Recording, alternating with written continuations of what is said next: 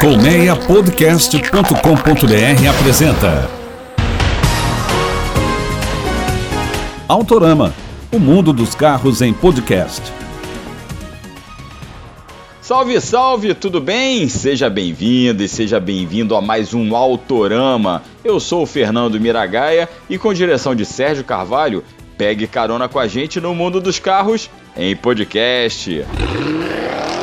No programa de hoje eu converso com Leonardo Félix da Mobialto sobre impressões ao volante do Fiat Pulse. Isso aí, o SUV mais vendido do país, acredite! E a gente vai falar sobre as versões aspirada e turbo do crossover. Tem também lançamento de uma série limitada do Tigo 8 que homenageia o seu fundador, o fundador da marca Caoa Cherry. E falo um pouco das picapes que estão para chegar no mercado tem bastante coisa bacana a caminho. Aproveita e vai lá no Spotify e se inscreva no canal Doutorama para você receber alertas toda vez que tiver episódio novo. Ouça o nosso programa também em outras plataformas, como Apple Podcasts e Google Podcasts. Tem ainda o nosso player lá no site do Primeira Marcha, www.primeiramarcha.com.br. Aproveita e assina nosso canal no Telegram, totalmente gratuito, e nos siga no Instagram. Vai lá em arroba Autorama Podcast. Sérgio, engata a primeira e acelera!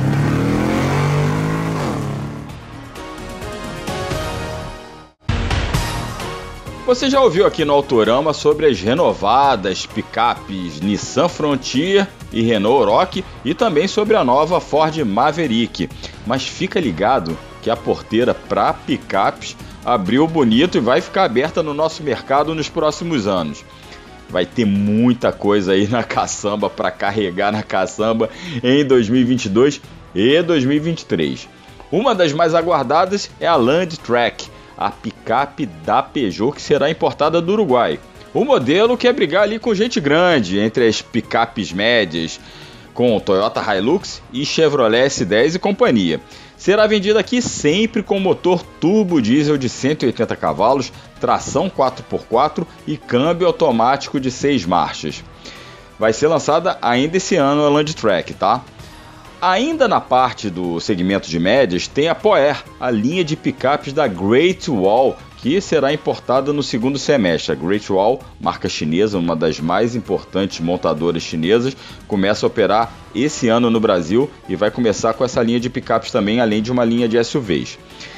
Essa Poer terá motor 2.0, também um 2.0, só que com opção a gasolina, além da turbo diesel.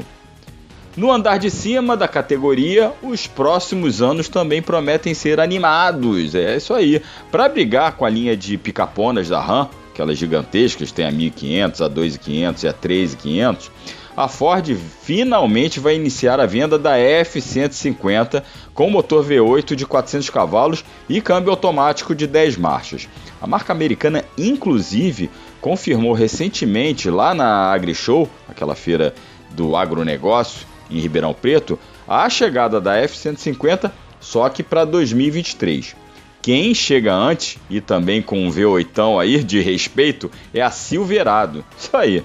No fim desse ano, a Chevrolet voltará a importar a Picapona, mas só que com direito a uma variante diesel. Lembrando que tanto a Silverado quanto a F-150 vão brigar ali com as Ram 1500 e 2500, tá? Outra que chega ainda em 2022 é a Jeep Gladiator, a picape que é feita em cima do Wrangler e usa o mesmo motor V6 do Jeepão, só que ela segue uma pegada bem mais fora de estrada e bem mais robusta, bem mais trilheira. E não podemos esquecer de outro lançamento de mais uma picape que é muito aguardada, muito esperada para o nosso mercado, que é a nova Montana. A Chevrolet voltará a maior para brigar com a Fiat Toro, que domina o segmento ali de médio compactas é, sozinha praticamente. A apresentação da nova Montana será no fim do ano, mas as vendas só começam em 2023. A picape da General Motors usa a mesma base do Tracker e também usará o mesmo motor 1.2 turbo do SUV. Por falar em SUV, a Caoa Cherry acaba de lançar uma série limitada do Tigo 8 em referência ao seu fundador. Chamada de Founders Edition, o maior utilitário esportivo da marca terá tiragem de mil unidades e é uma homenagem a Carlos Alberto de Oliveira Andrade, o fundador do grupo Caoa, que infelizmente faleceu no ano passado. Entre os itens exclusivos da série limitada, bancos dianteiros com aquecimento, com do motorista com ajustes elétricos e memória, rodas exclusivas aro 18 polegadas, cobertura retrátil do porta-malas, detalhes do acabamento em madeira e tapetes com o nome da série. O motor é o mesmo 1.6 turbo e o preço desse Tigo 8 Founder Edition é de 215 mil reais. Tá caro, tá como todos os outros carros. Mas olha, você tá de olho em algum modelo específico? Hatch, SUV, sedã, picape, station wagon? 0 km 2020, 2018, mais antiguinho, 2015 e não tem um preço de referência, vai lá em www.kbb.com.br. A KBB Brasil é a principal plataforma de estudos e levantamento de preços de veículos novos e usados do país. E hoje é dia de avaliação de carro em dose dupla. Vou contar como andam as duas versões do Pulse, o novo utilitário esportivo da Fiat, que está fazendo baita sucesso, por sinal. Foi o SUV mais vendido do país em abril, com mais de 5 mil unidades. E eu vou trocar uma ideia sobre como anda o Pulse em suas versões aspirada e turbo com Leonardo Félix, jornalista, meu amigo e editor da Mob Alto. Léo, seja bem-vindo de volta aí, obrigado por participar do Autorama mais uma vez e agora para falar desse crossover da Fiat que está vendendo bem, hein? Valeu, Mira. Obrigado mais uma vez pelo convite. Cara, sempre muito bom participar aqui. Mira, mano, uma lenda. Então, para mim, é uma honra mesmo. E bora falar sobre o Pulse. Eu e o Mira, a gente andou nas duas configurações, né? Automáticas, 1.3 e 1.0 turbo. Tem, tem muita coisa pra gente falar sobre, sobre esse carro. Pois é, Léo, obrigado aí pelo exagero da lenda, mas eu agradeço. Fico, fico lisonjeado e o ego infla, né? Não, cara, mas assim, eu tava. Assim, o que eu percebi, assim, é, é, eu vou falar uma coisa aqui, é, eu gostei mais do, do 1.3 aspirado do que 1.0 turbo. E eu queria, permito a você discordar ou concordar, claro que isso aqui é um ambiente democrático, entendeu? Eu achei o 1.3 que ele tem um, um, umas respostas mais certeiras, assim. É, a minha primeira percepção do 1.0 turbo é que ele tem umas respostas lentas, ele não conversa muito bem com o câmbio automático. Ao contrário do Firefly lá aspirado, que eu acho que tem um, um rodar mais contínuo, mais linear, sem imprecisão. O que, que você achou, Léo? Cara, eu concordo. Cara, eu concordo com você. Acho, é, eu tive essa mesma percepção. Assim, para quem, quem quer desempenho, principalmente uma pessoa que gosta de pegar a estrada e tudo mais, 1.0 turbo ele é uma pedida melhor porque ele é mais elástico, né? Apesar disso, desse comportamento que você mencionou e que eu percebi isso também no meu teste, é... ele anda muito assim, né? Quando você está a velocidades mais altas, o motor tem mais elasticidade, né? Então é... você consegue andar ali em rodovias de 120 km por hora, Castelo Branco, Bandeirantes, com muita tranquilidade. 1.3 você não vai ter tanto isso, né? 1.3 ele tem um desempenho limitado ali a velocidades mais altas, o carro vai ficar é, gritando mais, vai ficar lá Sim. nos seus 4.000 RPM lá e tal, e aí, e aí complica. Mas para usar na cidade, o 1.3 ele é mais racional mesmo, ele é mais linear, ele não tem... Eu não sei você, mas comigo eu percebi o turbo, ele tem ali um, um, um gap ali de, de resposta, que a gente estava comentando isso, né? Que para mim tem muito a ver com o câmbio. Parece que o câmbio dá, dá aquela patinada antes de, de, de entregar ali o, o, o, torque. Eu percebi isso muito assim em retomadas é, na estrada, quando você uh, não está especialmente no modo esporte, né? No modo esporte ele fica um pouquinho mais, mais esperto. É, exatamente, você falou bem. É, é, eu acho que de repente é o câmbio que não conversa bem com o motor, né? De repente, né? Isso aí a engenharia da, da Stellantis pode falar mas é o câmbio que não conversa bem. Mas eu concordo contigo também. Na estrada, o, o turbo te entrega ainda mais em velocidade final, né? Ele vai muito bem. É, e só que no ambiente urbano eu gostei bastante do 1.3 e uma coisa que me agradou nessa calibragem, né, ao contrário do que acontece com, com Argo, né, o Pulse é baseado no Argo, por mais que muita gente não gosto que fale sobre isso, mas assim, é, eu acho que ele tem um, um, ao contrário do Argo, essa calibragem no Pulse, ele tem até uma resposta mais suave nas arrancadas, que a gente tem aqueles carros da Fiat, né? Que você, é, é, se você não dosar o pesa, pedal da embreagem, o Argo acontece muito isso, né? Você dá até aqueles trancos, né? Até você se acostumar, a gente que está sempre dirigindo carro diferente, avaliando carro diferente, a gente demora um pouco se acostumar no início, né? Então ele dá aqueles trancos porque ele tem uma embreagem alta e uma relação é, de marcha inicial bastante curtinha, né? Eu não sei se você percebeu essa, essa mudança no Pulse 1.3 também automático, que ele tem umas respostas mais suaves no início, mesmo sendo, eu estou falando de carro automático e manual, mas mesmo assim eu achei isso bem interessante. Sim, não, eu, eu concordo. Acho que a calibração do câmbio CVT no, com o motor 1.3 ela é muito boa, assim. Inclusive a estrada 1.3 CVT também ela tem essa, esse comportamento. Só que o pulso é mais legal porque ele é mais, ele é um pouquinho mais leve, né? Então aí o desempenho fica ainda melhor. Uma, o pulse manual eu não dirigi ainda, mas eu imagino que seja igual o Argo, né? Aquele câmbio molenga, lo, assim, é, com engates bem molengas e a relação bem curta. Uhum. Que eu, eu, não gosto dos câmbios manuais da, do, do câmbio manual desse câmbio manual da Fiat, não gosto dele, mas com o câmbio CVT é, fica muito bom. E é um SUV 1.3 CVT que ele já vai ter ali a central multimídia com Apple CarPlay Android, Android Auto sem fio, uhum. entrada USB tipo C, sabe, controle de cruzeiro. Ele vai ter ali o banco de tecido, um acabamento um pouco mais simples, mas ele já tem um ar condicionado, aquele ar condicionado digital que, que eu acho muito legal do Pulse, né? Que você clica no botão ali de temperatura e ele altera. Ele vai alterar. É, a cor ali é, é, bem legal. Isso já tem no ponto 3. Então, eu acho um ponto 3 para uso na cidade mais racional mesmo.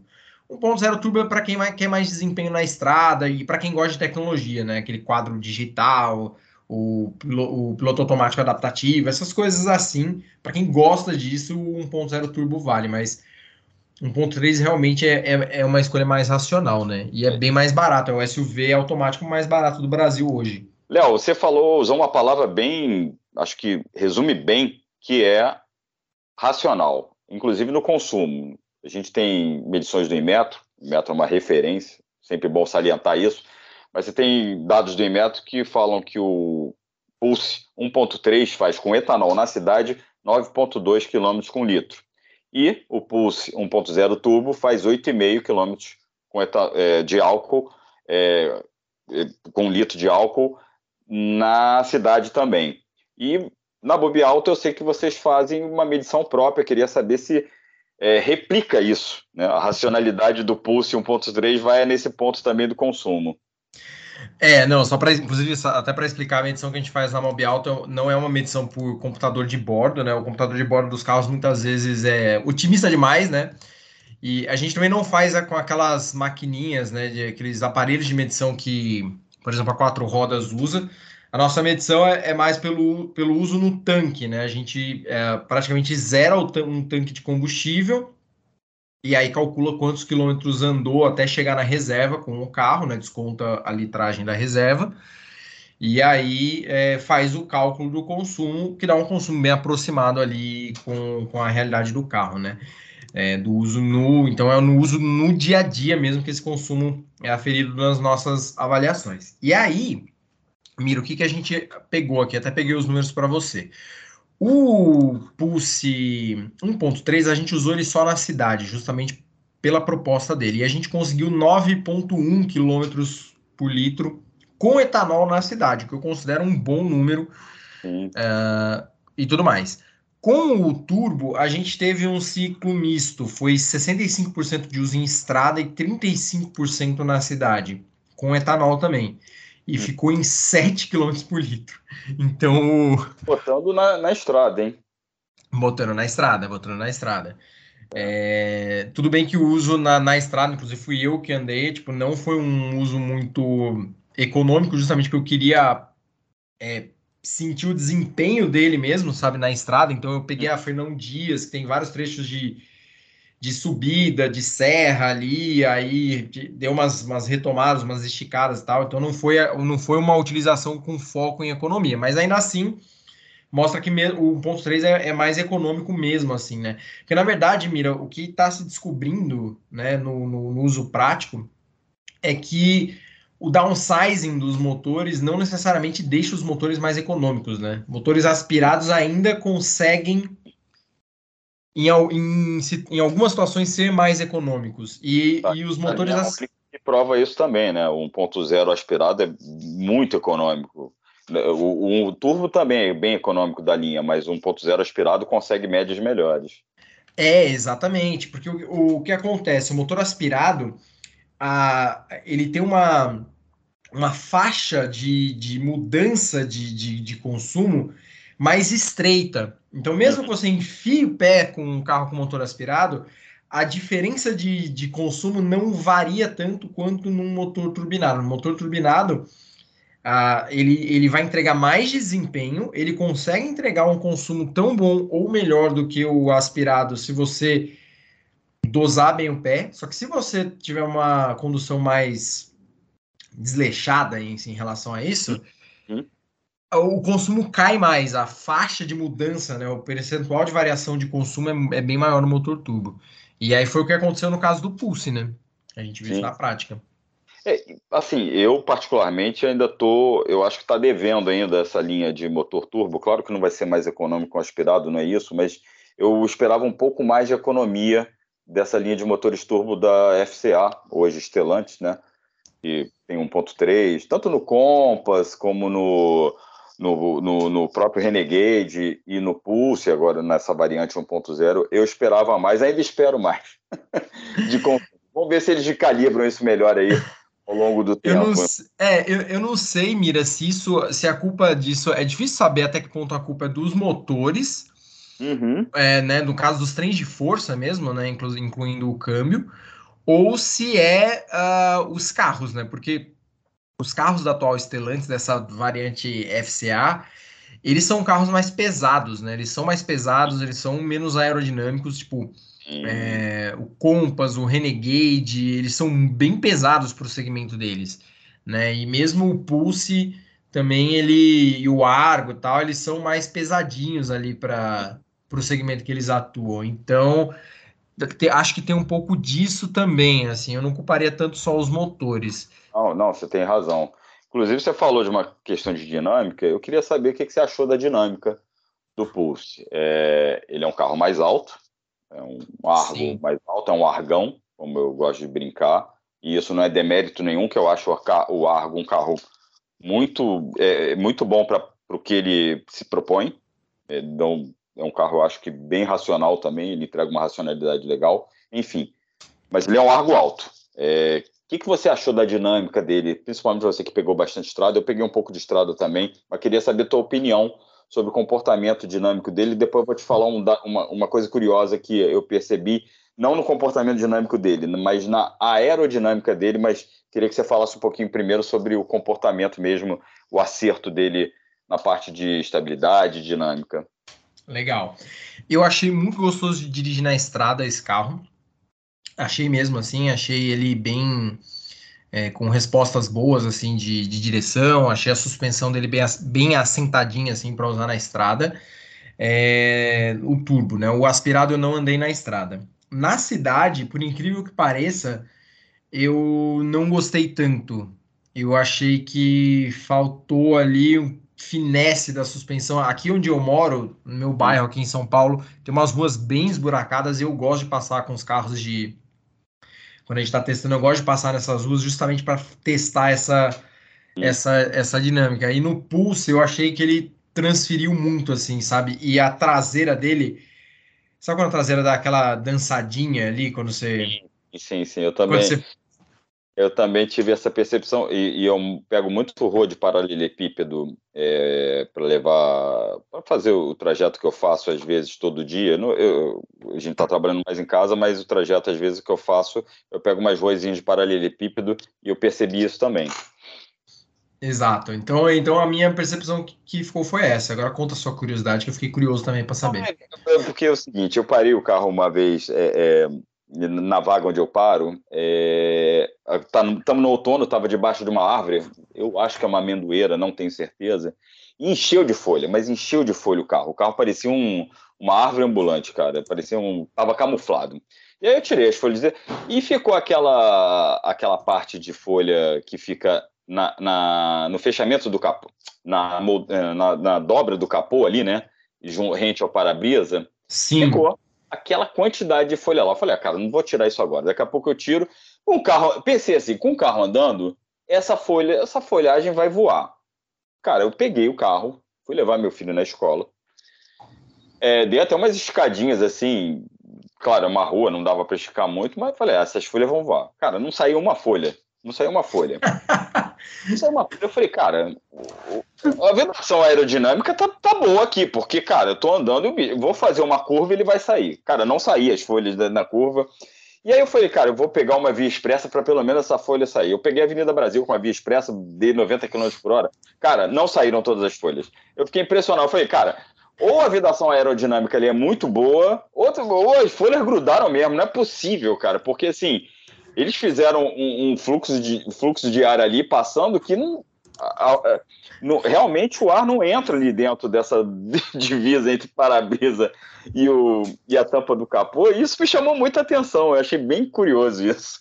Não, curioso, curioso, curioso. O capô dele é, é alto, né? Então, é, sei lá, não sei se até que ponto também é porque o vão ali é, é grande, mas é, é, é legal, é legal saber disso. Fluxo de ar que vai passando direto para o para-brisa e dá um ganho aerodinâmico para o carro. Mas eu queria compartilhar isso com você, com os ouvintes, que achei muito engraçado isso. Eu acabei chegando em casa e tirando as folhas na, na mão mesmo, que era folha pra caramba.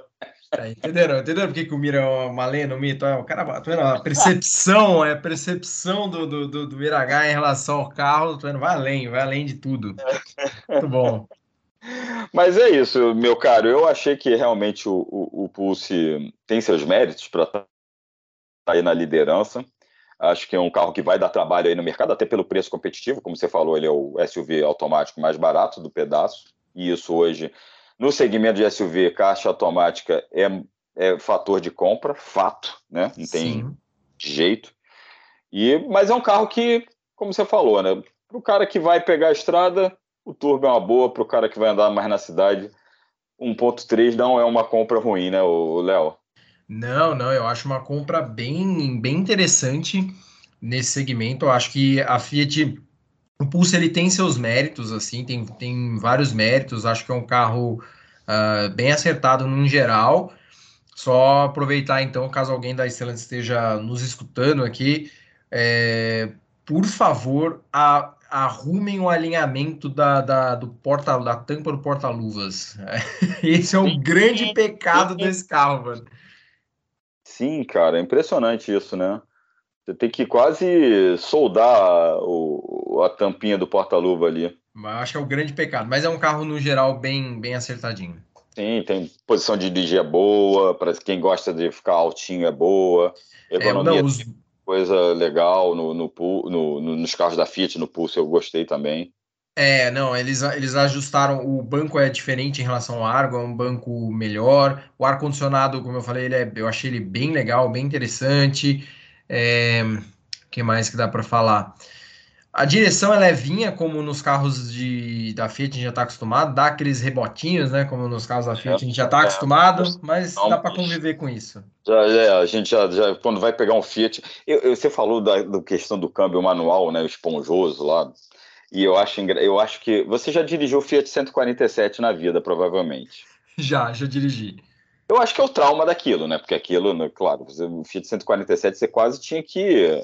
Né, você fazia a, a, um, uma musculação para passar as marchas do 147. Acho que ficou tão trauma isso para a Fiat que agora eles fazem um troço que desde o Palio são esses câmbios. Né? O Bravo, que era um carro legal com uma proposta mais esportiva, tinha esse câmbio esponjoso. O Brava mesmo, é, Maréia, é, tudo isso tinha, tinha, tem esse câmbio meio esquisito, né? Sim, sim. É... Eu não sei, não sei até que ponto é realmente uma, uma característica intencional ou não, né? De, ah, vamos deixar esse câmbio mais molinho aqui e tal. Não sei, realmente não sei. Fica o mistério aí. Léo, obrigado aí por participar do Autorama mais uma vez, trazer sua experiência na estrada e na cidade com Pulse 1.3, com Pulse 1.0.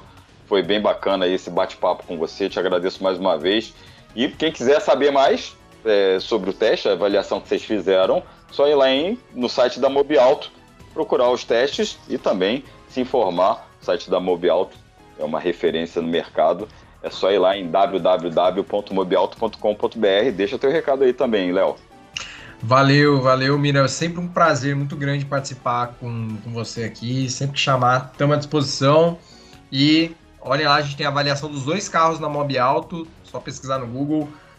É, Fiat Pulse Turbo 200 e Fiat Pulse 1.3 CVT. As avaliações estão bem, bem, bem completas. Valeu, Léo. Abraço. É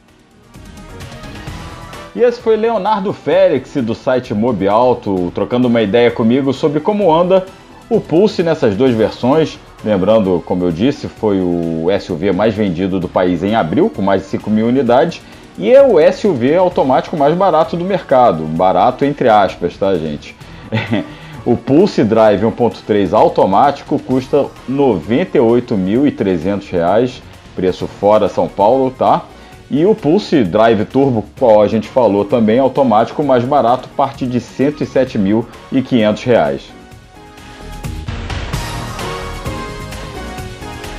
E chegou a hora de estacionar. Com a apresentação e produção de Fernando Miragaia e direção e edição de Sérgio Carvalho, o Autorama fica por aqui. Muito obrigado pela audiência e reforço o convite para você se inscrever nos canais do Autorama, no Spotify, na Apple Podcasts, no Google Podcasts ou no seu agregador de áudio, seu streaming de áudio predileto. E nos acompanhe nas redes sociais. Grande abraço, até a próxima, use máscara, continue se cuidando, se vacina acelera de casa quando puder e vambora. Um abração, obrigado, tchau, tchau. Autorama, o mundo dos carros em podcast. Uma produção colmeiapodcast.com.br. Colmeia Podcast, o rádio do seu tempo.